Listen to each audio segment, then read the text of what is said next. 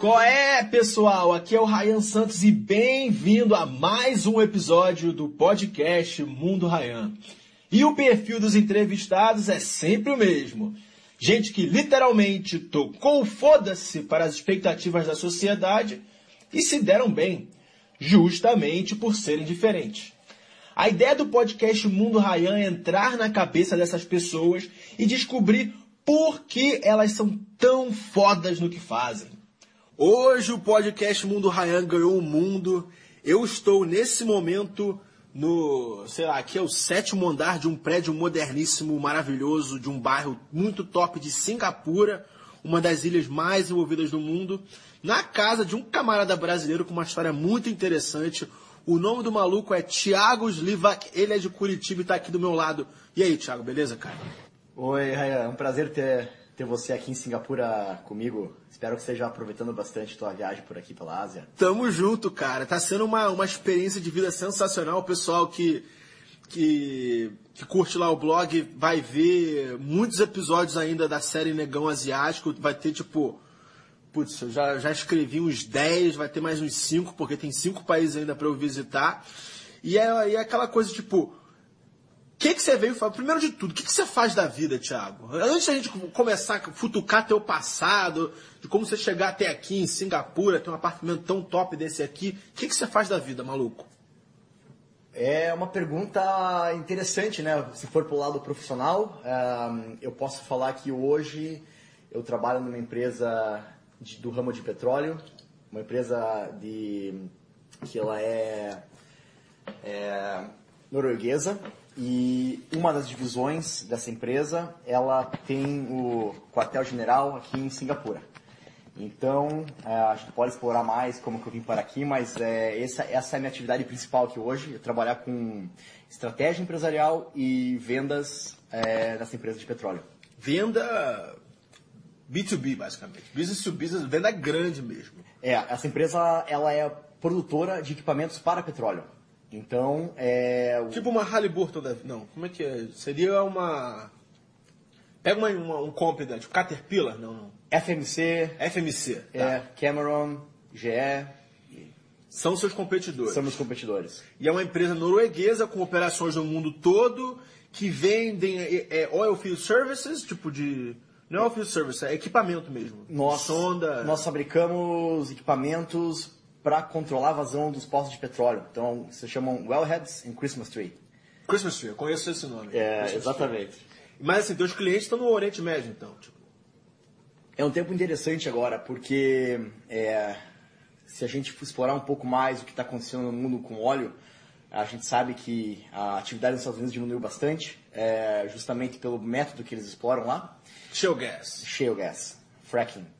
E uh, aqui na Ásia também uh, o número de, a gente fala do rigs, o número de, é. é, do rig count, é, diminuiu consideravelmente no último tempo, mas é, no, no, Oriente Médio é um, a gente não viu uma redução drástica, até a gente, a gente vê é, constante. Uhum. E até alguns países você tem um aumento do rig count. Então, é, que nem você falou, né? É interessante porque é, é um negócio internacional. O quartel-general aqui em Singapura, mas os clientes eles estão em todas as partes do mundo. E a empresa norueguesa? A empresa, é, ela a holding é norueguesa. Entendi, entendi. Sim. Então vem cá, tipo, quando você vende teus produtos, aí você está no telefone ou no e-mail com gente árabe. Na verdade, o que eu faço, eu dou todos os sistemas, eu, eu dou as ferramentas e os, os, para os meus vendedores venderem mais. Hum. E além disso, eu pego todas as informações de mercado para fazer o melhor planejamento estratégico para o negócio. Então você é o cara cabeça por trás disso tudo. Você é a cabeça pensante por trás da estratégia da empresa. É claro que a gente tem um time, Não, né? Com certeza, mas, mas pô, um brasileiro de 27 anos liderando o time, botando para fuder em Singapura, não é todo dia que a gente encontra. Então vamos lá. Mano, como é que tu veio parar aqui? Tu fez faculdade de que lá em Curitiba? Bom, lá em Curitiba, é, a minha primeira faculdade foi engenharia mecânica. Na... Mas você queria fazer essa porra? Queria, e eu vou te falar o porquê. É... Eu venho de uma família de empreendedores, que o meu maior exemplo é meu pai. E desde que eu nasci, ele tinha o seu próprio negócio e um negócio no ramo metalúrgico, fabricação de peças. Até você mencionou antes é, Caterpillar, Uhum. então para esses equipamentos de movimentação de material. E eu trabalhei com ele. É, Desde que idade? ah, eu tenho foto desde criança em cima de, de máquina e tudo, né? Mas trabalhar, de, estar Ah, é, de ajudar, dia, ajudar sim. todo dia ah, a partir do ensino médio. Porque geralmente o moleque com pai empreendedor, cara, o moleque começa adolescente, já bota a mão na massa, chega no mercado de trabalho arrebentando, porque teve essa experiência dentro de casa, esse sangue trabalhador, sangue empreendedor dentro de casa. Concordo. O triste é que algumas, algumas vezes acontece o contrário, né? É, Ah, quando o pai é muito rico, assim, ah, é que o cara fica, ah, pode crer, você tem razão, tem mas, razão. mas é, da você falou é verdade. Então é uma coisa que eu tenho orgulho. Então, só para dar o background, foi por isso que é, isso me influenciou a fazer a engenharia mecânica. Então eu me formei pela PUC. E assim que eu terminei a faculdade de engenharia mecânica, eu tinha vontade de aprender mais sobre negócio, sobre business.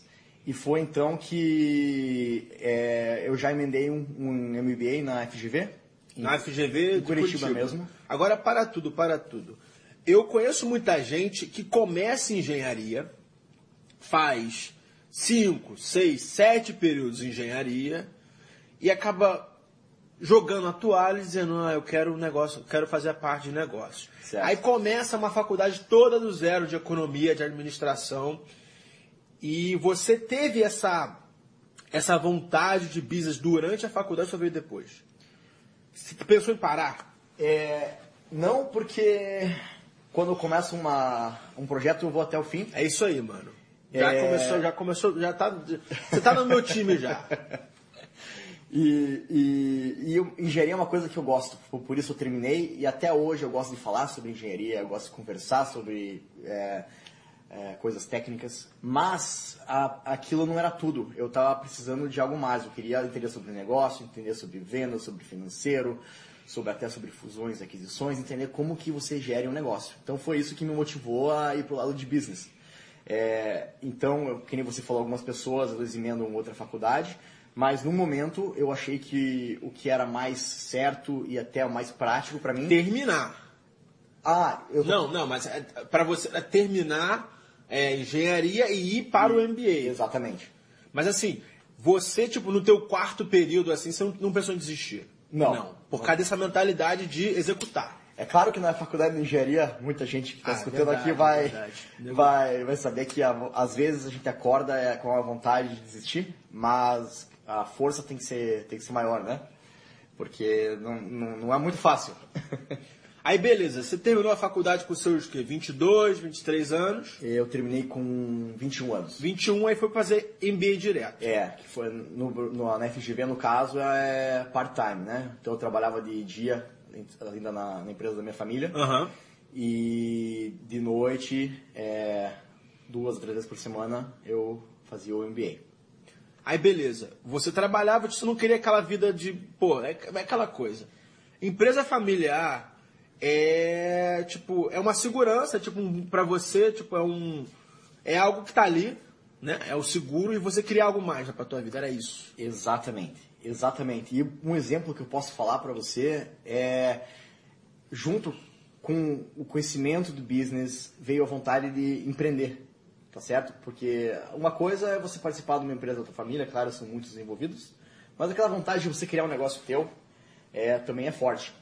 Então eu tive uma ideia, eu sempre gostei muito de off-road, jeeps, e eu aliei isso com os conhecimentos que eu tinha aprendido na faculdade de engenharia, né? É, falei com alguns amigos, dei a ideia. É, na época, eu falei que o mercado de peças para o mercado off-road no Brasil não era bem desenvolvido. Eu sabia que em lugares como os Estados Unidos e Austrália isso era bem desenvolvido. Então, eu fiz muito benchmark com umas marcas de lá e eu trouxe é, é, a- as informações, o, o conceito dessas ah, peças para o Brasil. Só que como eu não tinha capital, eu não tinha métodos de... Era import, export não. Não, só, Você queria montar essas peças é, é, na fábrica mesmo, na em fábrica. Curitiba. Só que o que acontece, né? Eu não tinha capital para comprar uma máquina, eu não queria misturar os negócios também. Então eu fiz tudo no modelo de subcontracting. É, eu, eu tinha o domínio do, do desenho, eu tinha o domínio dos processos e eu só trabalhava com os meus fornecedores para cada um fazer. Ah, você montou, tipo, você fez no AutoCAD? É, é não, não fui eu, eu fui eu e mais um, um, um time. Uhum. É, e nós fizemos o AutoCAD, no, na, época, na época era o SolidWorks, que a gente usava para modelamento 3D.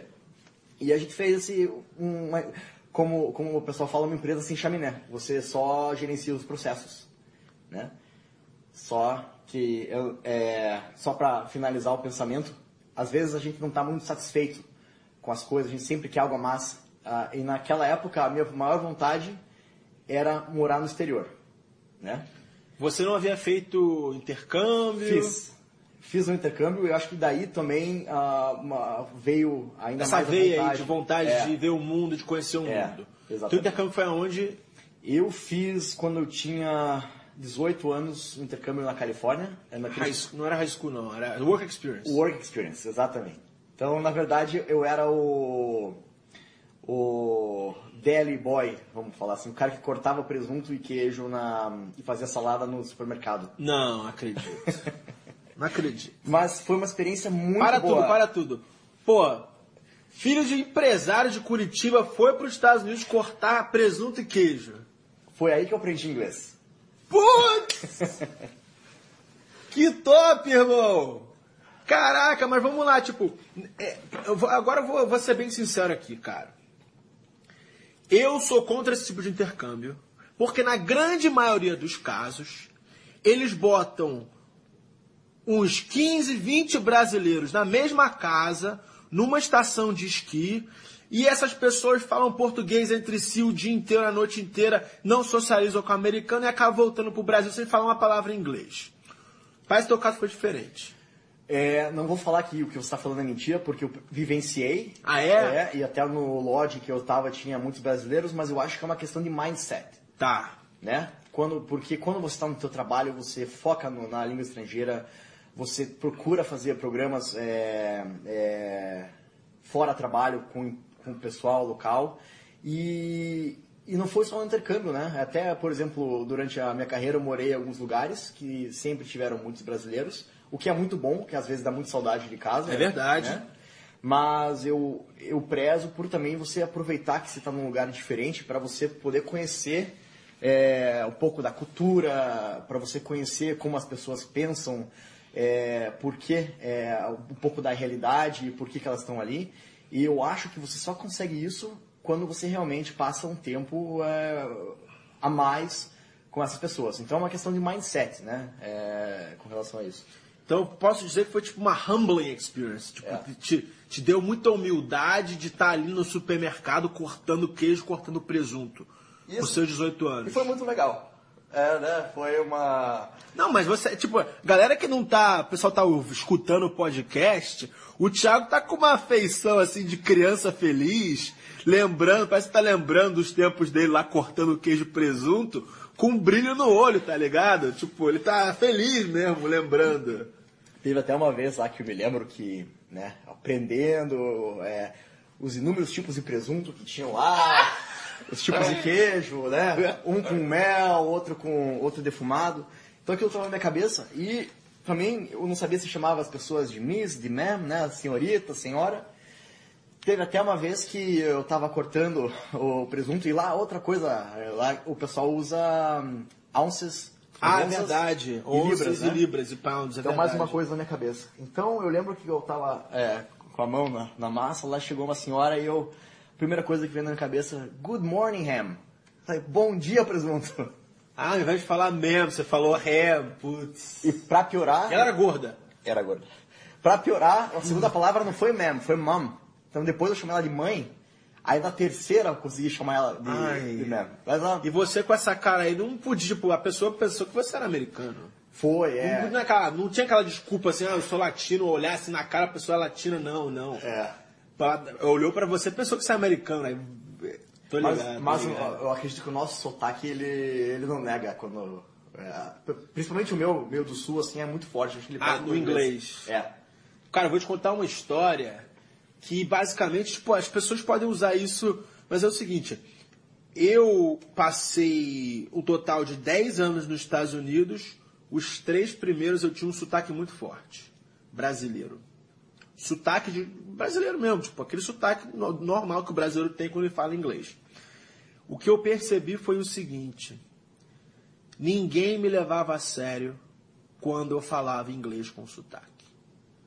Talvez por ser uma escola de Ivy League, um lugar mais chique, um lugar mais, mais pretentious, mais, é, mais competitivo assim, mas eu notei que tipo, quando eu fazia uma apresentação de PowerPoint ou, ou entrava num debate, a pessoa focava no meu sotaque, não na mensagem que eu estava passando. Eu estava de saco cheio com aquilo, eu fiz de tudo para perder meu sotaque, cara. Eu fiz tudo para perder meu sotaque. Então, cara, só posso achar uma coisa com vocês, é, cara, ao invés de.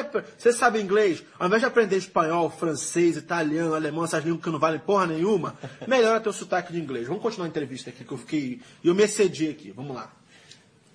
Aí, beleza. Você fez essa experiência, foi pra faculdade, você queria. Tipo, esse tempo aí cortando queijo te fez, tipo, ter é, uma, uma veia assim de, pô, eu quero ver o mundo, tá ligado? É.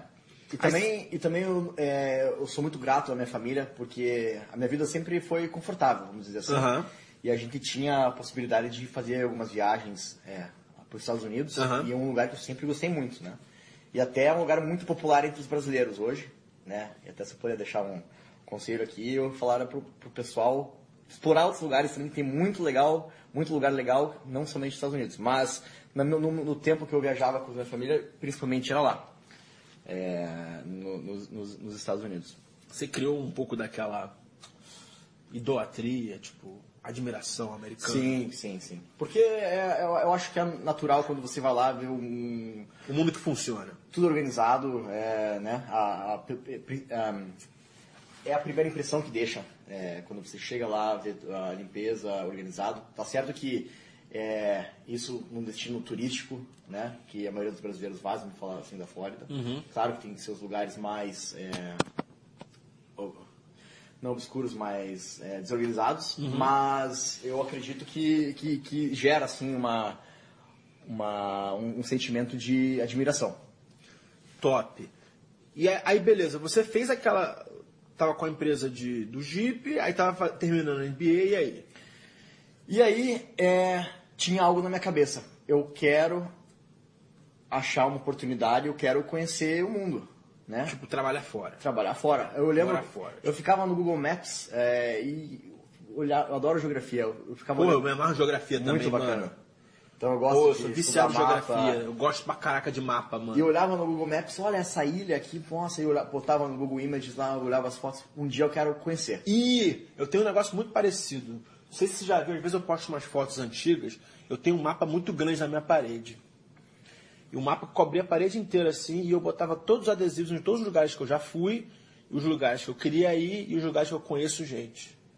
E aquilo era uma terapia para mim, porque, beleza, eu olho para aquilo e falei, caraca, falta lugar pra caramba, tem que trabalhar muito ainda. E eu vi que, que você, você também conta o número de países que você já visitou, né? É uma coisa que... Conto, conto. Eu gosto muito disso, é, então, na verdade, eu também, eu também conto isso, e é bacana você já estive ali. Eu conto o número de mulher essa... que eu já peguei dos países também. Mas vamos. Vamos lá. Não, aí beleza, você tinha essa parada e você falou, cara, quero morar fora. Isso. E é aquela coisa de você ter é, um pensamento e correr atrás dele, até executar. É. Determinação, mindset, lei da atração, o que seja. Aí beleza. E aí? E aí, que nem você falou, a lei da atração, eu acho que eu tava com isso na minha cabeça e ah, do que me falavam com relação a lugares internacionais, eu acho que o meu pensamento fixava. E eu lembro de uma vez que. Ah, fazendo, fazendo, acabei de me lembrar aqui, fazendo só é, uma interrupção, essa, essa vontade de, de, de ir para fora, antes dela, teve um negócio que eu falei assim: eu sempre trabalhei na empresa da minha família. Talvez eu vou deixar de aprender alguma coisa que eu poderia estar aprendendo se eu tivesse é, trabalhando mesmo com um chefe que não, é o, não seja a minha família ou com, uma, é, com pessoas né, que não são do, do meu convívio. Então eu lembro que eu apliquei para alguns programas de trainee no Brasil, é, de algumas empresas lá, e teve duas que eu fui até o final E eu fiquei, é, tava na última etapa, é, e eu lembro que eu, quando recebi a notícia que eu não passei, eu fiquei devastado, né? Eu, Quais empresas? É, essa em específico que eu, que eu fui até o final era o programa de treino nacional da Bosch, Tá. né? Seria para engenharia mesmo. Para engenharia. Tá. E, e aí eu fui tentando outras, mas aí o meu amigo também, ah, Thiago, um grande amigo meu de Curitiba, ele trabalhava, ele trabalha numa empresa chamada Acker Solutions, que tem uma fábrica lá em Curitiba, e ele comentou num programa de internacional de trainee, muito bacana, que ele conhecia algumas pessoas é, do programa local de trainee que, que ele fez parte, que foram transferidos para esse programa e acharam o máximo. E eu falei, poxa, que bacana, eu vou dar uma pesquisada, né? Então eu cheguei em casa, entrei no site, é, vi os pré-requisitos, vi que o pessoal estava é, contratando no Brasil e apliquei. Eles pediram alguma coisa assim fora do comum, não? Ah, na época, é, eles mostravam as etapas. Então, a primeira etapa era a seleção de currículos. Segunda etapa era um teste de lógica e matemática online. Terceira etapa, uma entrevista por eh, telefone. E a quarta etapa era dois dias no Rio de Janeiro numa dinâmica de grupo. Que o pessoal estava lá, ficamos no hotel ali em Copacabana. E esse foi o processo seletivo. Mas aqui eu resumi, mas na verdade foram seis meses de, Nossa. de, de processo. E o que, quando eu apliquei, parecia uma coisa muito distante, quando, conforme eu fui é, em em cada etapa, eu, começou a ficar uma coisa mais, mais perto, assim, mais é, tangível, né? Então, é, no começo era uma coisa que eu achava que talvez não conseguiria. No final, é, foi uma sensação muito boa, até quando eu soube que fui, eu ia para o Rio de Janeiro para fazer parte do parte final do processo. E foi, foram até uns dois meses até receber a resposta de volta. E foi, então recebi um telefonema que eu tinha sido aprovado, né? E aí foi uma- a minha passagem de ida para a Noruega, em 2012. Você, basicamente, no seu primeiro emprego, longe da empresa do seu pai, quer dizer, seu primeiro emprego, já estava na Nor- Noruega. Foi, Tipo, foi isso aí. Você passou, você passou o, o, o, pro- o proje- processo seletivo e caiu na Noruega, assim, tipo, do nada. Exatamente. Eles te deram visto? Como é que, assim, como é que foi isso? Demorou para tirar visto? Ele- Eles te deram, sei lá, te deram um apartamento em Oslo? Como é que foi isso? E esse processo de visto, quando você tem, você, a empresa já, você já tem um trabalho com a empresa, facilita muito, né? Ah, verdade, verdade. Só que eu tive uma facilidade a mais porque a minha família é, tem o background europeu. Ah, Polônia e União Europeia, né? É, e eu tenho uma parte espanhola da família também, então, eu Então tenho você já um tinha o passaporte. espanhol. É. Será que isso ajudou? Não, não, Não. Teve, não teve influência Não nenhuma. tem essa influência, porque, tipo, Não. eu quando eu tava procurando emprego fora do país, eu batia com isso sempre na, na, na, na- porta. Porque eu não tenho. Eles sempre pediam cidadania europeia, passaporte europeu. Na, nos processos seletivos que eu fazia para bancos na Europa. Aí eu acabei ficando pelos Estados Unidos mesmo. Ah, no, teu caso pode ser, mas no meu caso, a empresa ela queria contratar pessoas de países emergentes. Ah, países em desenvolvimento, né? Caramba. Então, na verdade, ser brasileiro é, é, foi um, um plus. Entendi. Eu até procurei aqui no meu computador, tirei uma foto hoje no hostel lá de, de Hanoi, no Vietnã, uma frase que tem muito a ver com o que você falou agora, de que você estava cada vez mais, tipo, você chegou no processo seletivo assim, caramba, não, não sei, aí cada passo que você ia, você falou, pô, é possível, é, possível. possível. The farther you go, the more you walk, the smaller the world becomes. Quanto mais, você, quanto mais longe você vai, quanto mais você anda, menor o mundo parece. Então tem tudo a ver, tipo, eu vi essa frase hoje de manhã antes de, de viajar aqui para Singapura, tem tudo a ver com o que você falou aí. Aí você foi para esse programa de trainee na Noruega. Conta pra gente, como é que é viver na Noruega, cara? Então, esse, esse programa de trainee era um programa é, de trainee para management. Então, na verdade, um dos, você perguntou, né? é, teve algum requisito? Teve. Era recém, recém, ah, recém-formado, pessoas recém-formadas de um MBA ou um Master, alguma coisa assim. E até eu dou, eu dou a dica pro pessoal que está escutando, né? É, o nome disso, para você quiser procurar, eles chamam que é o Graduate Programs. Graduate Programs. entendi. Master Graduate Programs. Então, é, tem muitas empresas que elas têm esses programas que fazem votações, justamente para o pessoal que tem menos experiência de mercado de trabalho, mas tem aquela a teoria foram para boas escolas e as Entendi, empresas entendi. querem pessoas assim. Entendi. Respondendo a tua pergunta, como que é morar na Noruega? Todo mundo espera que eu fale é frio. Então, estão certos, né? É, mas eu não fiquei em Oslo, eu fiquei numa cidade pequena, no sul da Noruega, chamada Kristiansand. Então, só para colocar, já que você falou de geografia, Noruega é um país é, com uma população baixa. Menor que o São Paulo, né? É, talvez o que eu esteja falando não, não esteja atualizado, mas eu acredito que uns 5 milhões de pessoas. Ah, temos, temos o Google aqui perto. Continua falando aí É. que eu vou. Então, é, quando eu estava indo para lá, o pessoal falou: você vai morar na quarta cidade maior da Noruega. Pô, pessoa excelente uma Curitiba da vida, né? Pois é, né? Que é a quarta maior cidade do Brasil, sei lá, Recife, uma cidade. Você tem razão, cara. 5,084 milhões de habitantes. Isso aí, cara, é a zona sul do Rio de Janeiro. Então, eu fui. Eu, e, é, colocando no contexto, a quarta maior cidade da Noruega, Kristiansand, tinha 80 mil, pessoas- 80 mil pessoas. Que é a capacidade do Morumbi e do Maracanã. E, Cidade inteira cabe num estádio. Puta É. que pariu. e, e foi interessante porque, com a minha cara de polaco, é, eu era confundido muitas vezes com, com norueguês, né? E lá na Noruega, o idioma é o norueguês. É, então sempre o pessoal vinha falar norueguês comigo, mas o pessoal é muito bom no inglês lá. o- Ah, é verdade. né? Então sempre quando você- eles viam que você é, não era dali, é, Já mudava puxava pro pro inglês. inglês. É. Até uma dificuldade, eu estudei um pouco de norueguês quando eu estava lá, fiz até o, o básico 1. Uma das dificuldades para praticar é que você não consegue praticar. Você quer falar com alguém e a pessoa, a pessoa vê que você... Ih, rapaz, eu, É. faço, eu, eu, eu, eu- passo por isso até hoje, cara. Tipo, eu estudei um ano de alemão, eu estudei, eu sou formado em francês, eu vou pra Suíça, vou pra França, falo um pouco da língua deles e já, já passam a conversa pro inglês. Pois é. Na Alemanha é a mesma coisa. Eu, Até eu o faço francês? uma forcinha. Mano, eu faço uma forcinha.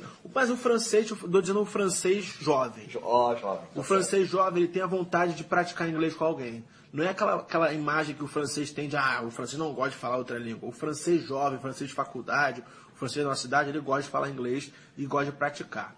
E, mas assim, alemão, tu chega lá todo, todo pô, se esforçando para falar a língua dele, o cara responde para você em inglês. Noruega é assim também. Também. É, então, é. Cara, língua morta é isso mesmo, cara. Papo reto. O mundo fala inglês e ponto final. Tem que falar. É aquela parada que eu falei do, do, do sotaque. Eu tô vendo aqui tua cidade aqui, Kristiansand, bem no sul da Noruega mesmo, perto de, da Dinamarca. E do outro lado da, da Bahia pra Gothenburg, na Suécia. Isso. E a... Pô, deve ter várias louras gatas lá, hein? É verdade. É, e Kristiansand, que você falou, é perto da Dinamarca, né? Então tinha um barco que fazia a travessia. Você consegue viajar de- da Noruega para Dinamarca por, por travessia? Quanto tempo? Ah, acho que algo em torno de três horas. Ah, tá. É, assim como Singapura, na Noruega, cerveja é cara. É mesmo. É, então eles, eles taxam imposto? é, imposto é alto. Então o que muita gente fazia era ir beber na Dinamarca no final de semana. Não acredito.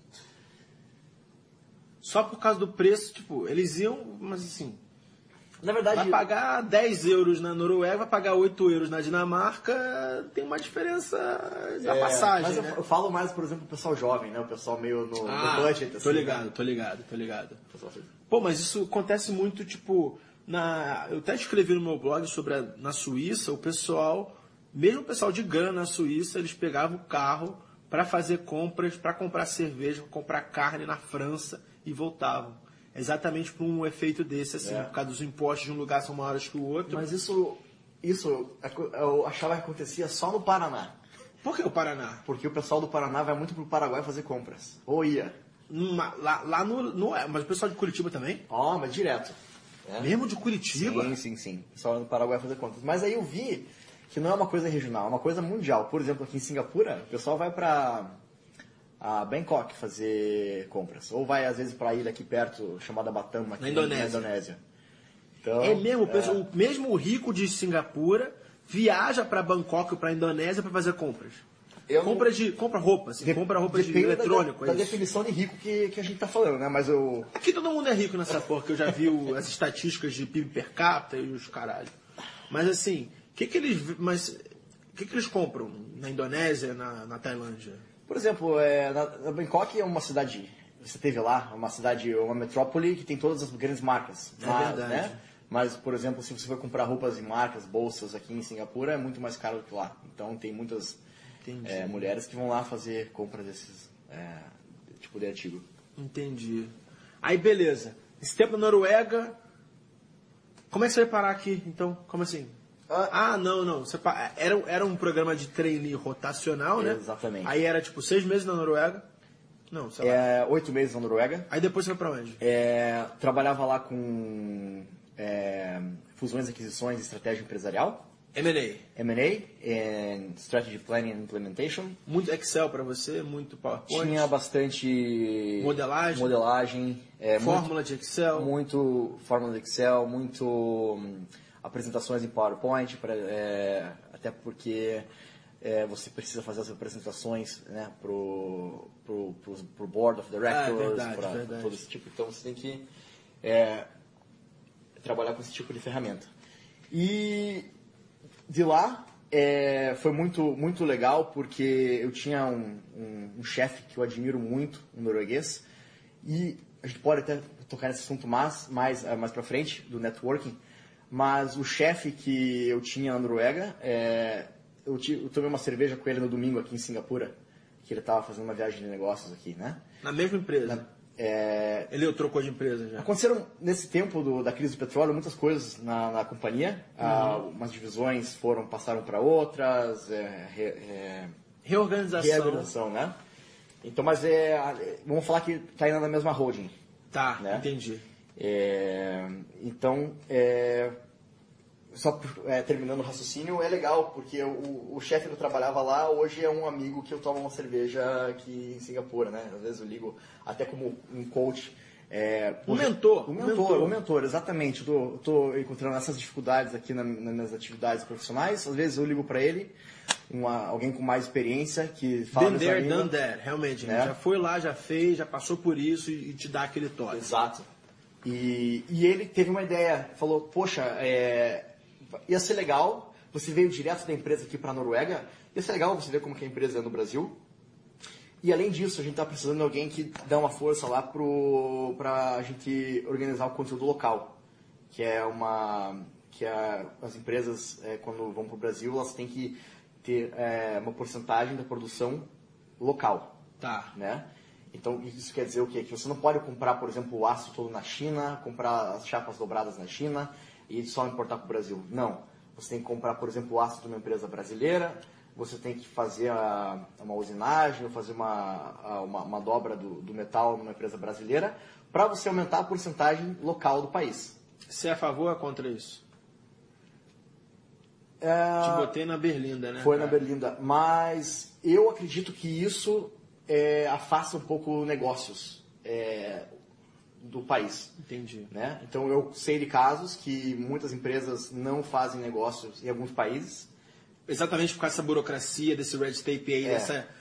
Mas é um negócio que não é só o Brasil. Por exemplo, a própria Noruega teve é, conteúdo local. Conteúdo local. É, quando eles estavam no boom do óleo na década de 60, por exemplo. Países da África também eles têm isso, né? Entendi. Mas o que, que acontece, né? É uma, é um cobertor curto ali. Você, você... Tapa aqui, descobre ali. Exatamente. Entendi. É, então foi, foi muito legal porque eu passei dois meses no Rio de Janeiro. É, Você saiu da Noruega, passou oito meses ficou só dois meses no Rio de Janeiro. Foi dois meses no Rio de Janeiro. E, mas foi muito bacana morar no Rio de Janeiro, gostei muito. E foi justamente para fazer uma, uma, uma pequena ponte ali, é, enquanto eu não ia para o próximo assignment, que eles falavam. Ah, pra você não ficar paradão e te botar no Rio de Janeiro pra cuidar disso. Não, não, não para ficar parado. Eu, foi para você, para eu rever como que eram as operações da empresa no Brasil e também para ajudar com o conteúdo local. Mas como o próximo é, assignment era só em, em maio de 2013, se não me engano, que é- ia ser nos Estados Unidos, em Houston, no Texas, eu tive essa ponte no Rio de Janeiro também, ficando dois meses lá. Aí você foi pro Texas numa época que já que o que foram que você pegou os últimos respiros do boom do petróleo, basicamente. Uma época muito boa, uma época que os negócios estavam ainda muito bem. é, e a- Não parava de subir prédio novo em Houston, o petróleo a 120, sei lá, 120 dólares, é. mais de 100 dólares. Pra galera que não tá acompanhando os mercados mundiais, o petróleo saiu de 120, 150 dólares chegou a bater 30, 30. dólares o barril, hoje em dia está quanto? Perto de 50. Já aumentou um pouquinho, já É. aumentou mais, quase 50%, né? É. Mais 50%, mas acaba sendo muito menor do que o break-even, que é o preço de. Como é que fala break-even em português? Preço de ponto de equilíbrio. Ponto de equilíbrio. Pro cara, não, não ficar, pro cara ficar no zero a zero, esses 50 dólares é um, pro- é um problema. Ter um petróleo tão barato é um problema para as empresas, grandes empresas do petróleo. E é um desafio que a empresa dele, todas a Petrobras, todo mundo tem esse desafio hoje em dia. Foi legal você ter falado isso, acho que é interessante para fazer uma ponte do que a gente falou no começo, do ponto de equilíbrio. Uhum. Né? Por que, que o pessoal do Oriente Médio ainda está produzindo? O rig count está Ah! Porque no começo do shale ou do fracking nos Estados Unidos, né, é é uma tecnologia que estava sendo desenvolvida, então o ponto de equilíbrio era, é mais alto. É Né? verdade, porque você está botando É mais- grana de investimento ali. É mais caro você tirar um barril de petróleo nos Estados Unidos de fracking do que você furar um poço perto da superfície na Arábia Saudita. Caramba. Né? Então, é... É, tem aquela brincadeira que, tipo, na Arábia Saudita o nego bota um canudinho na areia e já sai petróleo. É bem fácil É. de tirar. Então, por isso que a gente vê alguns países ainda estão com uma produção é, mais ah, elevada, outros não. E até muita, muita coisa que a gente vê né, de, de política, porque, porque alguns países não querem reduzir é, Uhum. A produção. outros, é tudo por, negócio. Tudo Alguns- tem a ver com, com, com, esse, com esse ponto de equilíbrio. Com esse ponto de equilíbrio. Basicamente, a indústria mundial do petróleo é focada no break-even. Tipo, qual é o break-even daqui qual é o break-even de lá, basicamente. Você você acredita nisso? Eu acredito que isso tem grande influência. Entendi. Além disso, tem também a proximidade do mercado consumidor, né? Vamos lá, hoje em dia o mercado consumidor ainda é a China, ou não? É, diminuiu muito, Certo. né, mas é um grande consumidor. Então quer dizer que é um petróleo que você produz na Indonésia para você suprir a China, é, é, o preço de transporte é muito mais barato do que você transportar um petróleo. Que vem do Oriente Médio ou que vem da Venezuela, por É, exemplo. exatamente. Entendi. E então tem a ver essa parte da tua empresa estar aqui em Singapura? Ahn, não tem porque ahn, vou- acho melhor para o pessoal, não- pro pessoal não perder. Ah, é, vamos, vamos continuar Vamos nessa. É verdade. linha, né? Já, já, já, já passei pro petróleo. vamos lá, foi para Austin, Houston, no Texas. Isso. E aí, o que, que você pegou de, de conclusão assim? Como é que foi morar no Texas, cara? Muito legal. Ah, pessoal que vai para os Estados Unidos vai para Nova York, vai para Califórnia, vai para Flórida. Flórida. É totalmente diferente do estilo de vida no Texas. É totalmente diferente. É muito do que a gente vê na, nos filmes, né? Pessoal com aqueles trucks gigantescos, Chapéu de sotaque, cowboy, chapéu de cowboy. futebol americano. Eu mesmo comprei um chapéu, comprei Putz. bota, comprei fivela. Ah, mas não é muito diferente, né? Curitibano, gosta de sertanejo universitária. E o Texas é. Olha, será que essa imagem do que o Carioca teve do Curitibano? Você sabe, eu tinha, eu tinha colega... Curitiba é o ponte do Awoods, do sertanejo universitário lá. E eu vi todo mundo de fivela, de chapéu, é, mano. Eu tinha uma colega de trabalho é, lá do Rio e um sábado ela falava assim: Poxa, Thiago, você, né, um menino do interior, lá do interior de Curitiba, estudado, fala até inglês. E porque eu imaginava você, eu imaginava você assim numa caminhonete branca, com fivela, com chapéu de cowboy. mas, ó, ó, vou te falar. Fivela, camisa quadriculada, eu vi muito lá em Curitiba, ainda mais noitada sertaneja. hein? É por isso que eu tô te zoando aqui. Vamos lá, Texas. Então, é muito, muito legal o estilo de vida lá. E, e o, o- o bacana de você poder trabalhar em lugares diferentes é você poder ver a cultura empresarial de cada lugar. Varia. Muito. Com Mas relação mesmo, dentro da mesma empresa. da mesma empresa. Muito, muito, muito. Para te dar um exemplo, hierarquia. Certo. né? Na Noruega, o sistema é muito flat. Então, é, com, com relação a status, um vice-presidente tem talvez o mesmo status que um, um pessoal de nível é, júnior, né? Não só status, mas também vamos falar de salário, né? Não, é, não- a, a diferença não é tão diferente é, que nem a gente vê no Brasil. É claro que se você tem um, cargo de muito ma- mais responsabilidade, você vai ser compensado por isso, mas de uma forma geral, estou falando. É, no Brasil, você vê mais essa relação, do meu ponto de vista, de hierarquia. É, também nos Estados Unidos, mas não é tão forte como a hierarquia é aqui na Ásia. Né? Aqui, Aqui é, é, muito mais engessado, é? Muito mais hierárquico. Por exemplo, é, é, com relação ao horário de trabalho, né? na, na Noruega é um horário pessoa, é, as pessoas são geradas por resultados. Então o teu chefe, pela experiência que eu tive, ele me dava uma, uma data, eu preciso disso em tal data, eu acredito que você vai me entregar um nível de qualidade que eu espero nessa data. E eu meio que fazia meu horário, né? Com relações. É claro que a gente não vai, não vai é. fazer uma mata, né? Mas aqui na, na, na Ásia, por exemplo, é, eu observo que é, pessoas no escritório às vezes não estão fazendo é, nada de produtivo, mas não vão embora enquanto os chefes dela ainda estão no escritório. Ou nos Estados Unidos também. Para mim era assim, cara. Para mim tinha a five minute rule, que é o seguinte: seu chefe foi embora, você só pode ir embora no mínimo cinco minutos depois dele. E mesmo se você não tem nada para fazer, você tem que ir embora depois que seu chefe foi embora. Mesmo é. um negócio de hierarquia mesmo. É. No Noruega era tranquilo, tipo. Muito diferente. Tem até uma. Um, é o pessoal que tem experiência no, nos países nórdicos vai saber quando, quando tem sol, é, alguns dias no verão, o pessoal liga para o trabalho e fala: oh, Hoje eu não vou trabalhar, por quê? Porque tem sol. Eu vou correr, eu vou levar meu filho passear. Então é um motivo que o pessoal é, ah, às vezes não vai, entendeu? Eles... Porque você, tipo, você se acostuma com aquele tempo nublado, frio, não vê o sol, é. aí quando tem o sol é tipo dia de praia, é. basicamente. É. Que louco, mas, cara. Mas é o, o, o legal é que a o pessoal, né, ele faz esse tipo, mas ele sabe que se ele tem uma, um projeto para entregar, ele vai ter que meio que trabalhar dobrado no outro dia ou vai ter que fazer de tudo para entregar. É, prazo, não né? tem migué. Não tem migué, é só um, um, um, estilo diferente estilo de trabalho. Diferente, é. E voltando, voltando ao Texas, então. Isso, Texas, é. é. Eu vi essa. Foi aí que comecei, comecei a ver essas diferenças, né? Porque até então eu tinha trabalhado uh, no Brasil, né? Tinha trabalhado nos Estados Unidos também quando eu tinha 18 anos, mas não num, num, num ambiente, corporativo. corporativo. E aí eu fui comparando, né? É, poxa, Noruega assim, Estados Unidos assim, é, Brasil assim. E você vai começando a fazer suas conclusões, você vai fazer... Pô, eu me amarro nisso, cara. Viajar, eu faço minhas conclusões só de viajar. Só de passar um dia em cada lugar, eu, eu comparo de um lugar com o outro, cara. Por isso é uma das práticas que eu mais me amarro fazer, cara. Ainda mais você, você falando de trabalho, você consegue mesmo, consegue, tipo, comparar isso com aquilo. Fala aí do Texas. Poxa, e no Texas, no primeiro dia de trabalho, um, a gente teve o que foi a Induction Meeting, que é a uhum a reunião de como que boas-vindas. Boas-vindas, né? Para você que o pessoal vai falar. Onboarding, é. É, aqui que como funcionam as coisas no escritório. Tá. Foi muito engraçado que a mulher falou assim, ó, oh, só pra gente falar, a gente tem uma política que não pode trazer arma pro escritório. Aí o pessoal, como assim não pode trazer arma pro escritório?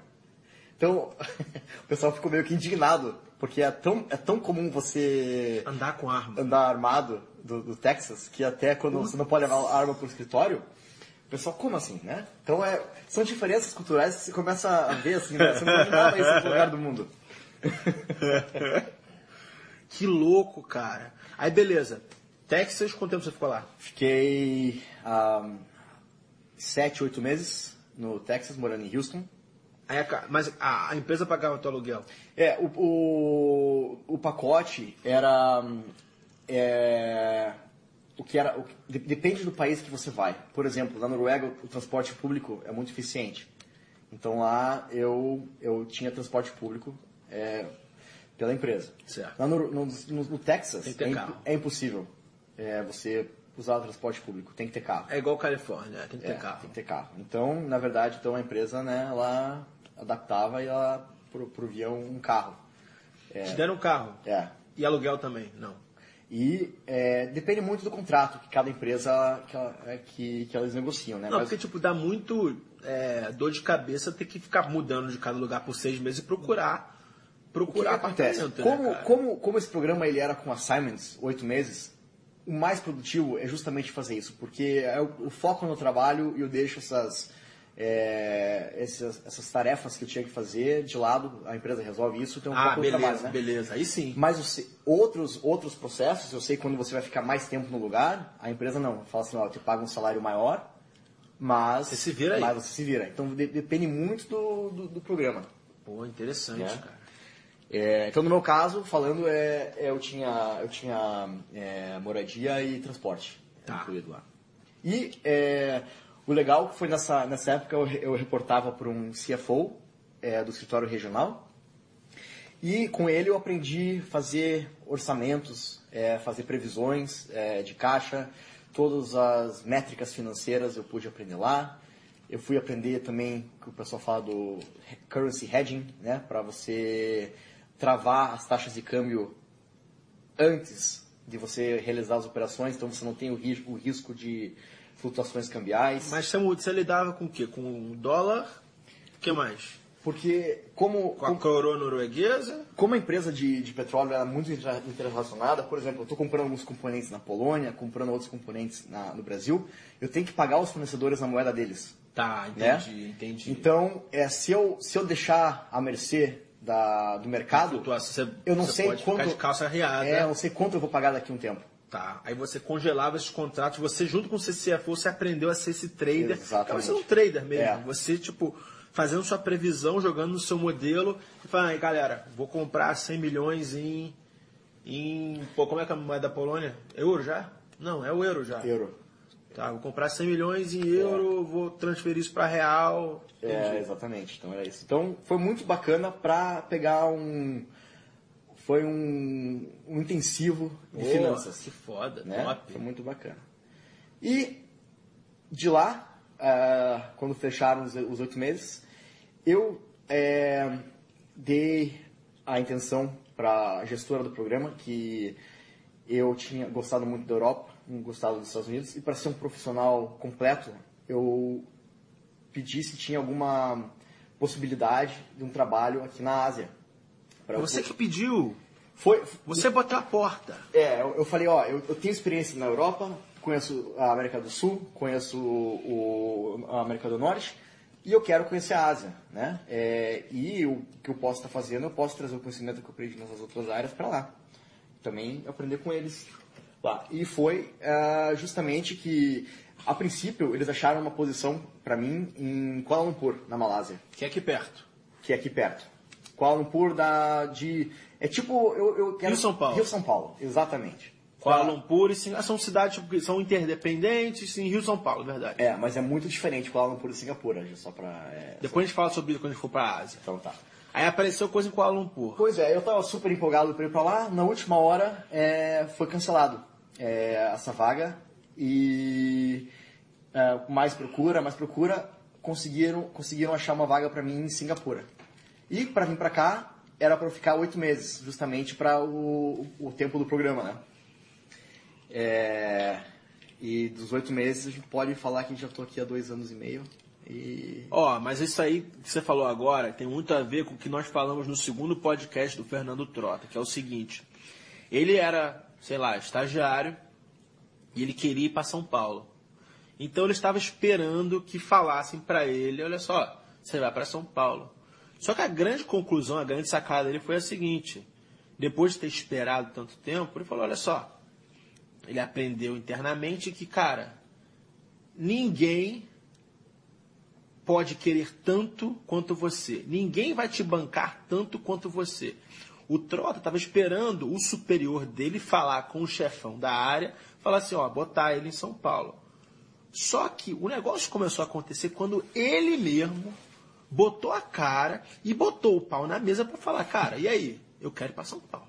Determinação, tipo, botar a cara mesmo, que você falou agora. Ó, eu tenho esse lugar, esse lugar, esse lugar. Eu preciso da Ásia e, e eu posso te ajudar na Ásia. Ninguém vai tomar decisão por você. Você tem que dar a entender. É, é claro que você tem que é, mostrar ah, o. Resultado, mostrar. É, é, é. E, além dos, dos resultados, um pouco antes, você tem que demonstrar é, os porquês, né? Ah, tá, tá. Claro, tá. Você, você tem que estruturar o teu plano, na e teu verdade, plano né? foi, pô, eu tenho essa experiência financeira. Eu Eu tenho experiência operacional. Pois é. E eu posso trazer isso para a Ásia. É. É claro que isso na minha cabeça, porque eu acabei chegando aqui, eu acabei encontrando profissionais muito bons. E na verdade foi uma escola. Né? Qual desses todos os lugares você, mais, você aprendeu mais aqui em Singapura? É, Talvez pelo tempo que você ficou. né? Diferentes coisas, vamos falar. Aham. É, eu achei muito interessante o sistema de gerenciar pessoas do norueguês, é, do sistema norueguês deles, que eu acho que mo- motiva, Aham. né? É, eu achei nos, nos Estados Unidos é, o, o, o sistema de, de, de, de hierarquia foi aí que eu, que eu falei para você, né? Que eu vi que era diferente, então eu vi, eu comecei a ver, é, tirar minhas conclusões das diferenças dos lugares. E na Ásia eu vi também, é, é, quando eu cheguei aqui, o quão, dif- não diferente, o quão ah, completo, tem pessoas do mundo inteiro, por exemplo, morando aqui em Singapura. Então, que abre um horizonte ainda maior para você ver como que, por exemplo, uma pessoa em um inglês trabalha, como que o escocês trabalha, uma pessoa do leste europeu. E, abrindo um ponto aqui, é, eu não gosto de fazer estereótipos, né? Porque, Tá.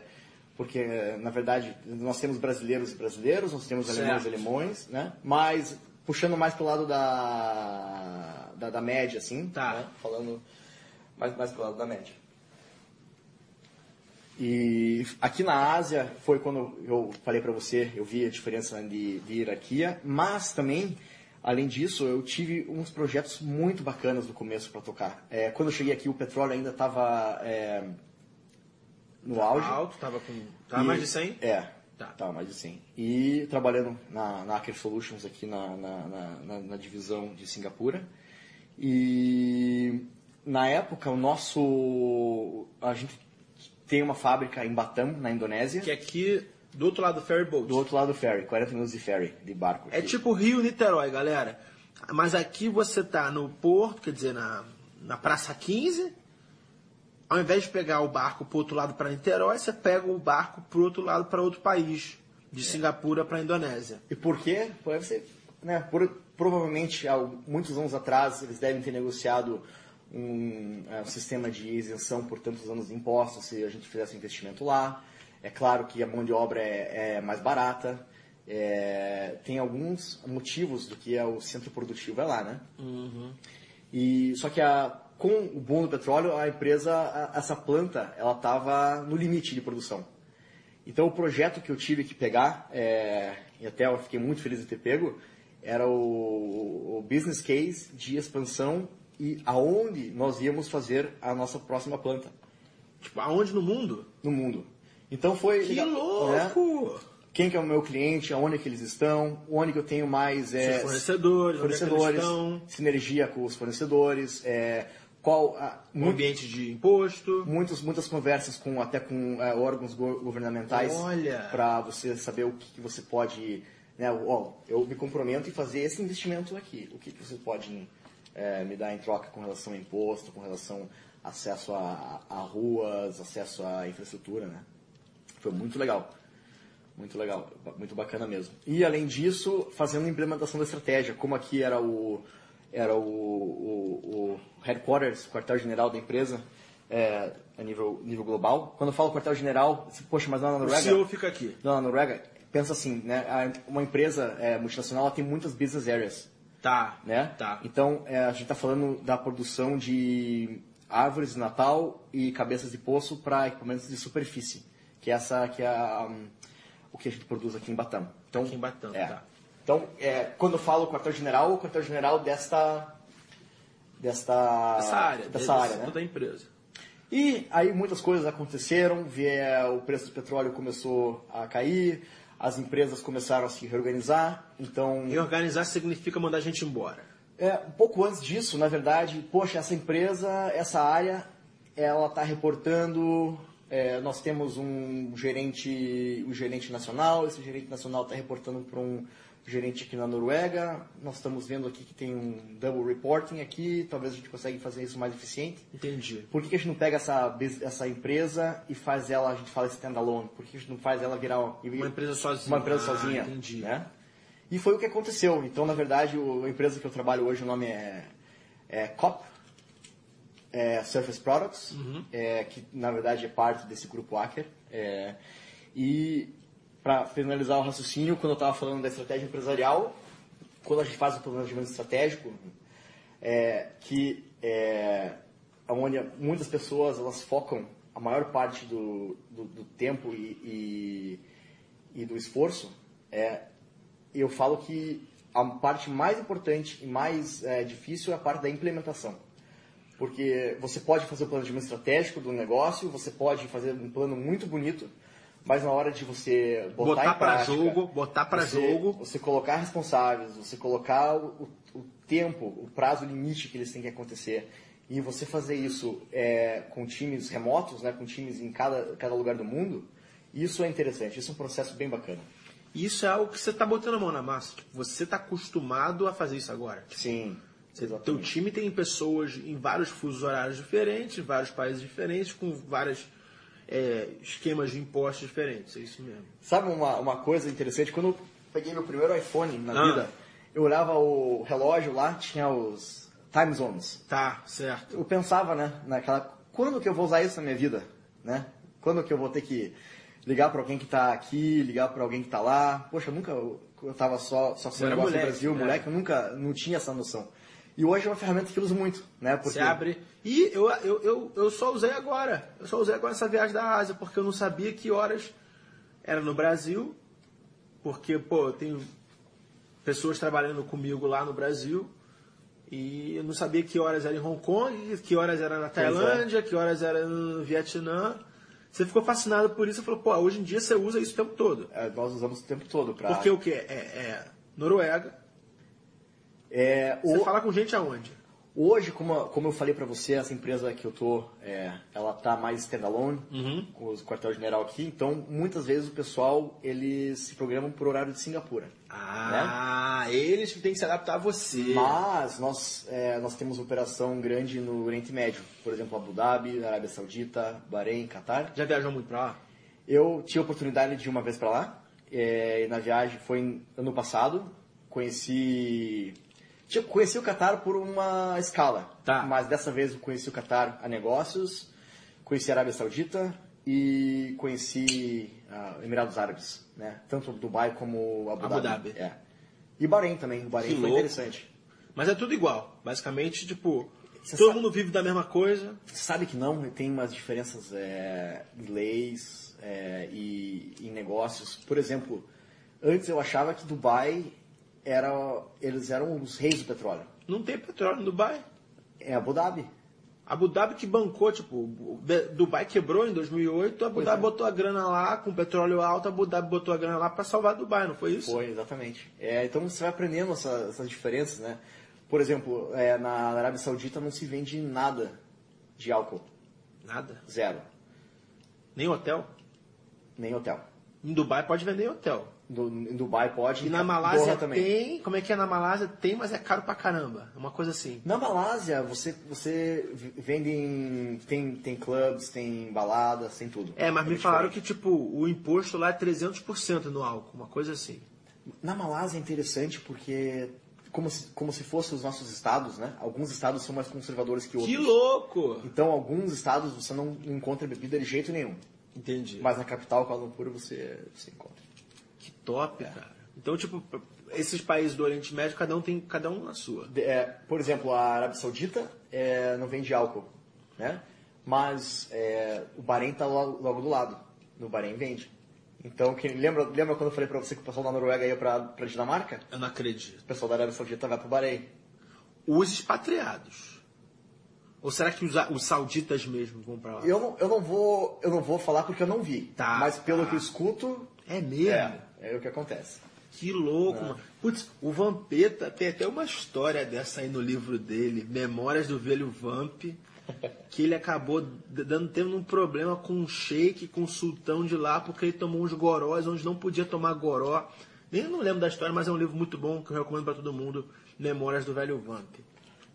Vamos lá. Hoje você trabalha em Singapura e você, tipo, você tá inserido nesse mundo da Ásia, cara. E eu tô passando na tua casa aqui, hoje é meu décimo dia da, dessa minha viagem meio louca aí por várias capitais financeiras da Ásia. Eu queria saber qual a tua, qual a tua visão, cara. Eu, eu vou até te dar um pouco da minha conclusão. Cara, o futuro tá aqui, do lado de cada mundo. Eu queria saber se você concorda com isso. É, eu não me lembro onde que eu vi, talvez foi um documentário no Discovery Channel. Ah, Ou foi um outro artigo que eu li. Não sei citar a fonte. Mas o pessoal fala, se você morasse, se você vivesse em 1800, Isso aí, ó, já, já, já, já até. Sabe de onde que é? Já até sei de onde é. Essa aí, essa frase Tá bom, fala a frase. É. Se você vivesse em 1800, você teria que mudar para Londres. Para Londres. Mil- em- é, em 1900, O, o, o boom, o mercado, as oportunidades estavam em Nova York. E hoje anos- de anos 2000, 2000. Ásia. Não foi do Jim, Jim Rogers, Jim Rogers, The Venture Capitalist. Jim Rogers, ele que vou conhecer pessoalmente, se tudo der certo, no dia de amanhã aqui em Singapura, que ele mora muito perto de você. Que bacana. E eu troquei e-mail com ele essa semana, mano. E até Jim Rogers é o pica, esse cara. li- esses livros dele, quem não leu... Eu me amarro em todos os livros de Jim Rogers, cara. Porque duas coisas, você aprende Putz, de, muito de. De investimento, economia, economia e de viagem. e geografia. Geografia. É. Putz, cara, tamo junto, cara. O Jim Rogers é pica. Jim Rogers tem o livro Adventure Capitalist. Não, o primeiro é Investment Biker. Investment Biker, o primeiro livro dele. Depois Adventure, ele fez a mesma viagem Só que 10 de anos depois de carro. E ele tem um novo que é o Street Smarts, que também complementa mais para os dias de hoje.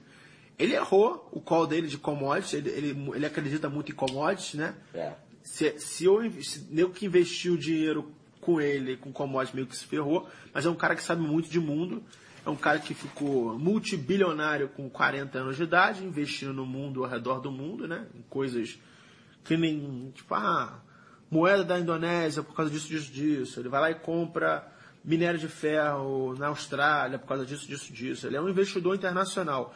E ele apostou, quer dizer, ele mudou para Singapura, trouxe as filhas deles aqui, porque ele falou, ó, aqui é o futuro. É. Você concorda então? Eu, eu vejo que tem muita oportunidade. Ah, aqui. mano, acabei de chegar do Vietnã, aquela ali é... Putz, não vou nem... Você sabe o que acontece? O, o, o meu pai me falava, em terra de cego quem tem olho é rei. Né? Ah. Não- não- cara, não vamos fazer generalizar. Mas num lugar onde tem muita coisa para se fazer, onde tem muita oportunidade, se você sabe o básico, ou melhor ainda, se você é bom naquilo que você faz, a tua, a tua chance de sucesso eu acho que é maior. Esse é o efeito low hanging fruit. Né? Então, Mano. Eu, eu não. Talvez a Ásia, talvez a África daqui a alguns anos. Putz, né? eu vejo muita, cara, muita oportunidade aqui, muita. É.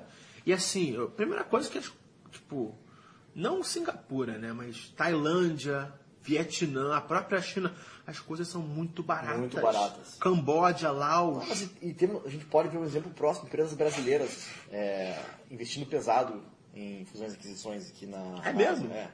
Por exemplo, a Brasil Foods, né? Ah, É, eu sei que é, com- estão investindo em compra de granjas na Tailândia, por exemplo. Né? Porque o que acontece já vende muito para os árabes, vem frango brasileiro para os árabes. pra estar mais perto do mercado, como você É. falou antes, esse aí é um grande fator, estar perto do cliente. É, é, tem Geograficamente. Geograficamente. E tem muita gente morando na Ásia, né? É, in- é incrível o número de pessoas que está. Se, se- se você pegar só a Índia e China, claro que são os maiores ah, contribuidores. Mas fora isso, você pega a Indonésia, né? Indonésia é tipo Poxa. o quarto país mais populoso do mundo e ninguém fala da Indonésia. Ninguém fala na Indonésia, né? Tá aqui do teu lado, tá do ladinho lado, aqui. Tá do lado. Ninguém fala da Indonésia, cara. E é impressionante como, assim, as coisas são baratas, as pessoas são jovens, tem muito o que se fazer, e essas pessoas um dia vão virar consumidores. Uhum. Hoje em dia, tipo, que os caras ganham, sei lá, seus 50 dólares por mês, se isso. Mas daqui a pouco, com o desenvolvimento, o nego vai ganhar mais. Tipo, você foi pro Vietnã? Foi, fui pra Ho Chi Minh, antiga Saigon. Saigon, beleza. Você reconheceu que o Vietnã é um país comunista? Eu acredito que em Ho Chi Minh você não consegue ver isso. Nem em Hanoi, cara. Hanoi, você não viu também? Eu não vi nada, não vi muita coisa de comunismo lá, não. Eu vi uma estátua do Lenin, vi as bandeiras com a estrela do comunista, com foice. Mas estava todo mundo ganhando dinheiro, o trânsito caótico.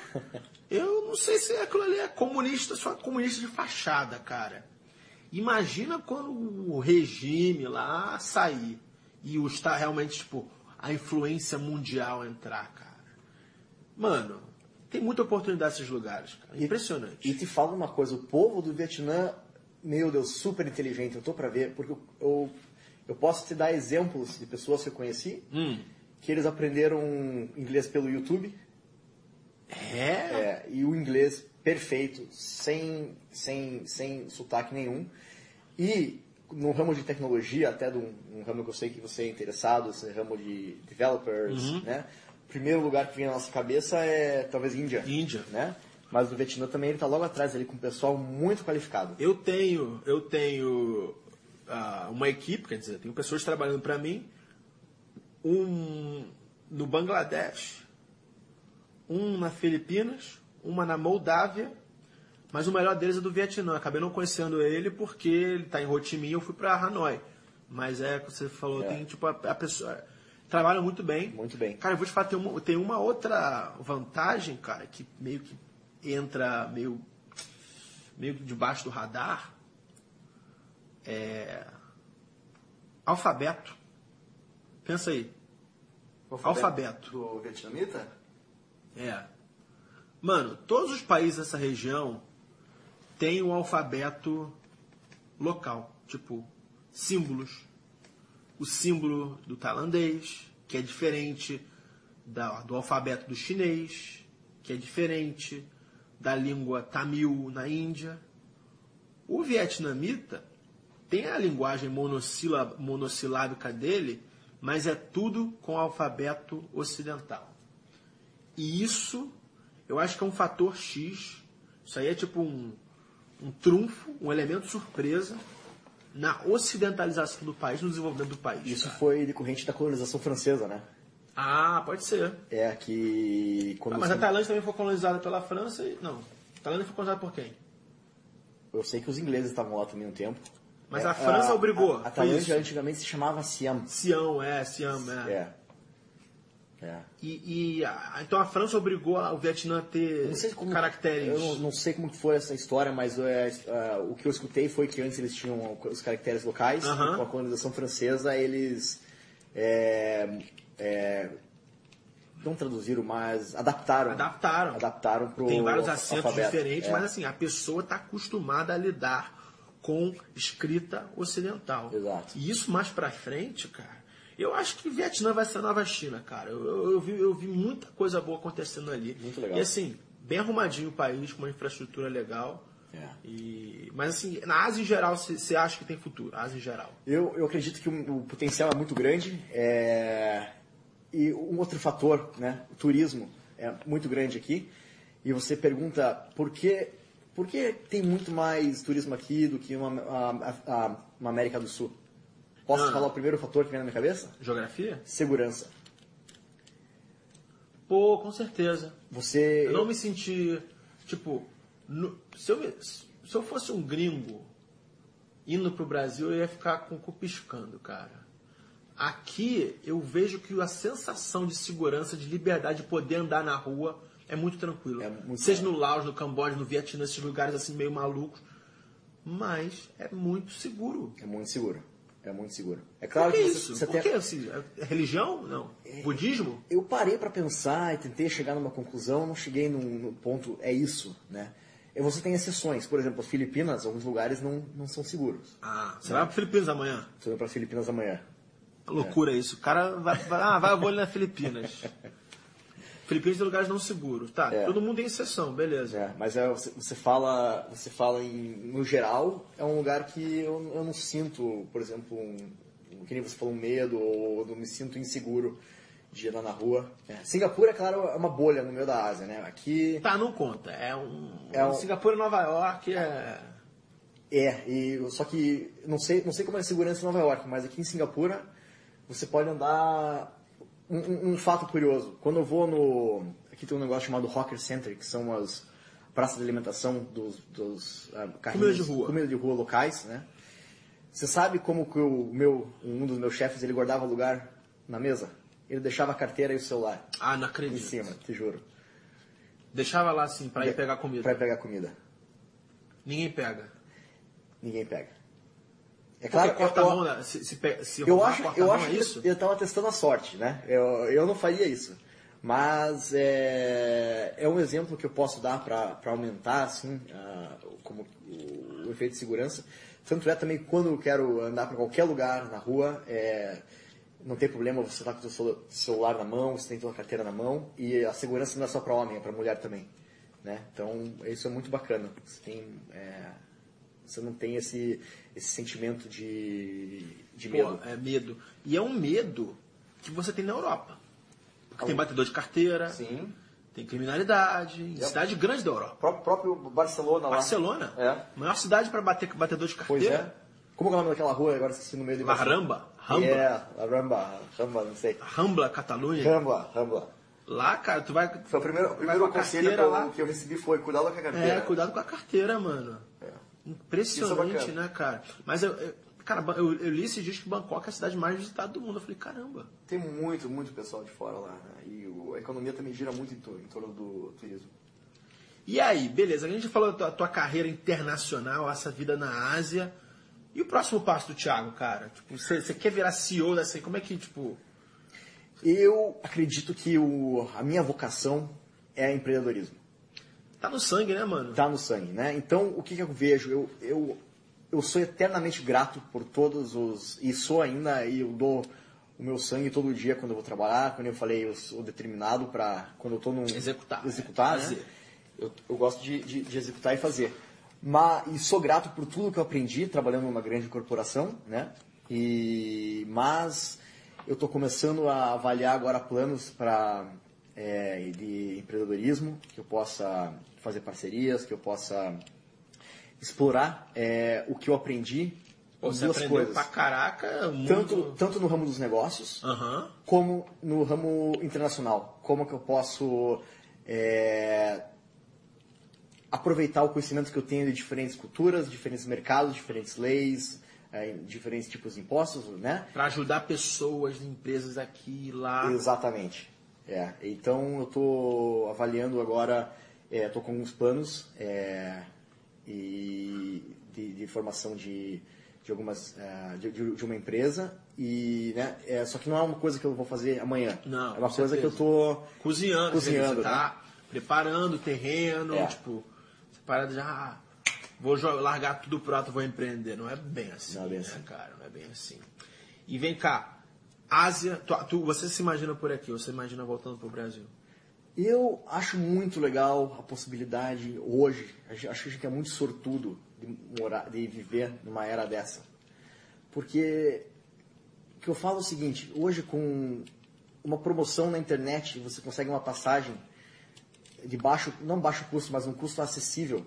Se você está na América do Sul hoje, amanhã você pode estar na Ásia, estar na África depois de amanhã. Amanhã, depois de amanhã, né? Porque É. o, o fuso- esse, Tem o voo, esse voozinho é bem longo. Mas isso eu acho muito bacana, sabe? As oportunidades que tem hoje e a facilidade é muito bacana. Hoje eu vi que a Emirates jogou um voo, taxa, tipo, a pessoa tinha que pagar sua taxa de embarque, 251 reais.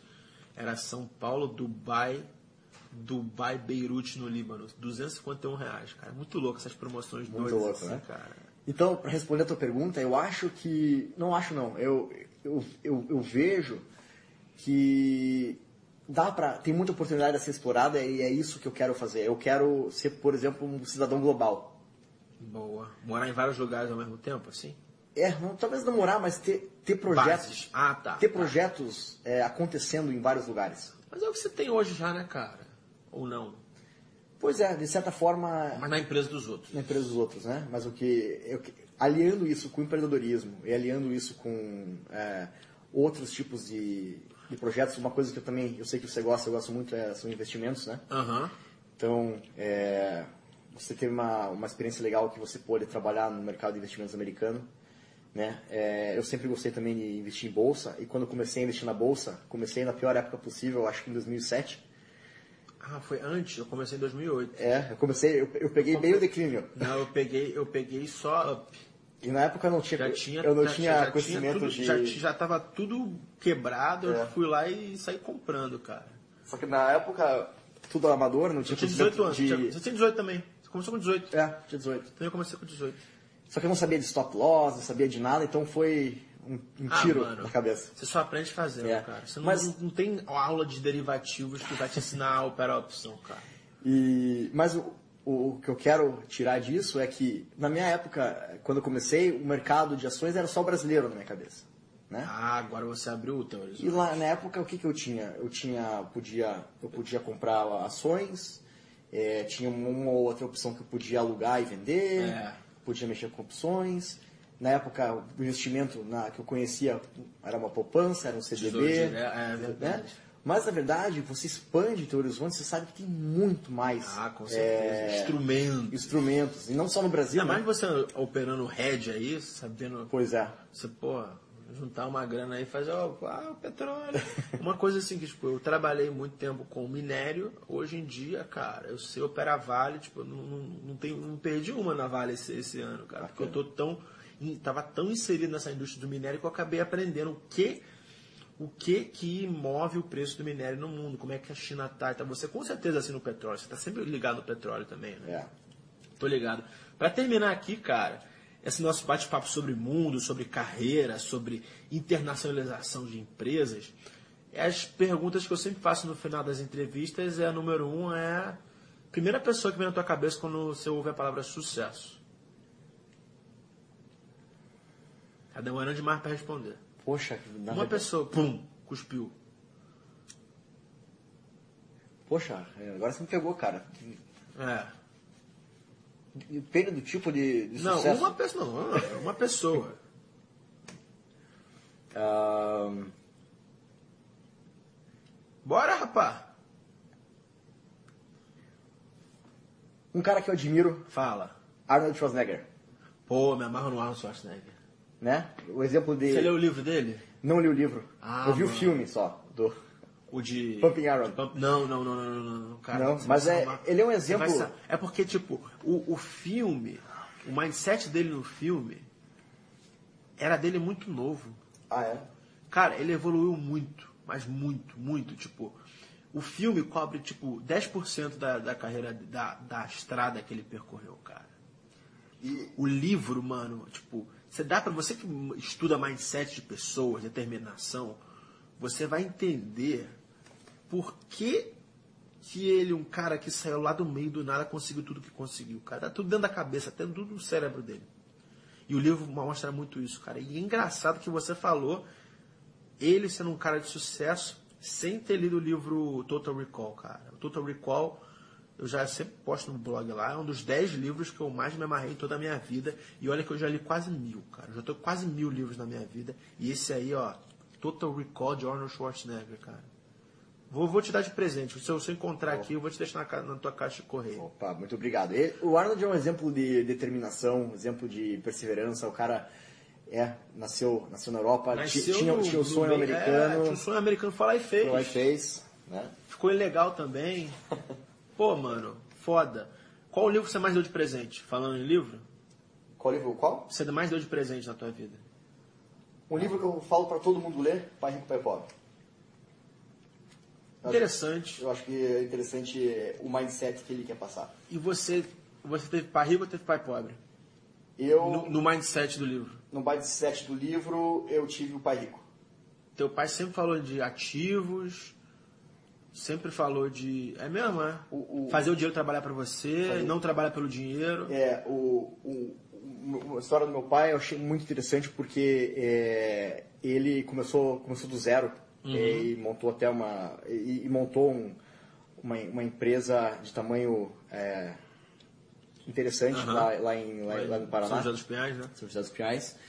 E a, a educação formal não teve faculdade, né? Então, é, na Isso verdade, ele também fala no livro, é educação é, formal. Ele teve é. ensino técnico, mas um ensino de, de qualidade. E, e de lá, ele, com toda a força de vontade, ele, ele meio que criou um, um império é, ao redor dos ativos dele. E o exemplo dele sempre teve comigo, né? O exemplo de você trabalhar duro, de você é, fazer o melhor do teu, do teu tempo, de você né, Construir, ativos, estudar as coisas certas. não- Exatamente. É. Pô, interessante, cara. Pai rico, pai pobre. Pô, bravo, gostei, hein, cara. Se, e se eu puder também falar mais, o nome, mais, Fala um, mais um livro, é The Entrepreneur Revolution. Pô, eu nunca ouvi falar nisso aí, não. Não?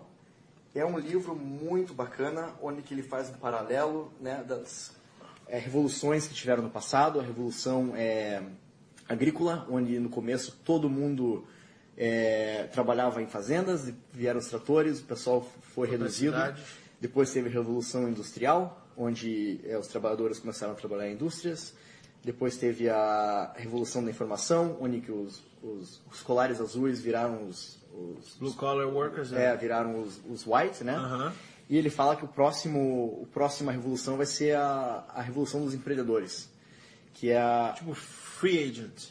exatamente o, o que ele fala é o seguinte, que hoje com o acesso à informação e a facilidade de você conectar pessoas ao, menor- ao redor do mundo, ah, uma tendência são as pequenas empresas globais.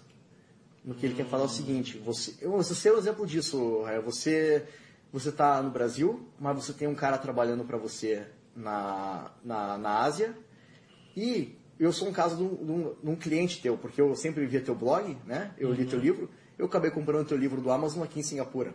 Então, na- eu lembro, porque Então, na- apareceu o Amazon Singapura, uma graninha que caiu pra mim lá. Pô, tamo Eu- junto, é verdade. O que, que acontece? É mundial, é Você, verdade. você gerencia o teu negócio de um lugar, De um lugar. você tem o fornecedor em outro e você tem o teu Cliente. cliente em outro. Putz. Né? Pô, Então- eu vou até anotar esse livro aí, cara. Entrepreneur Revolution. É muito bacana. Então, ele, ele fala justamente isso, com a facilidade que você tem hoje e com o acesso à informação e a, a- acesso a ferramentas de comunicação, essa é uma grande tendência que, que, que pode estar ocorrendo aí nos próximos anos. E a última pergunta. Cara, você é um cara que viaja muito, já conheceu vários países, mas deve ter um país assim, um lugar que você, cara, você olha e pensa, putz, ainda falta. Para conhecer, lugar? Pra conhecer e por quê? Rússia, Rússia? Por que Rússia, cara? Porque é um país que você não escuta muito, você não sabe o que acontece lá dentro pelos meios de comunicação padrão, vamos dizer assim.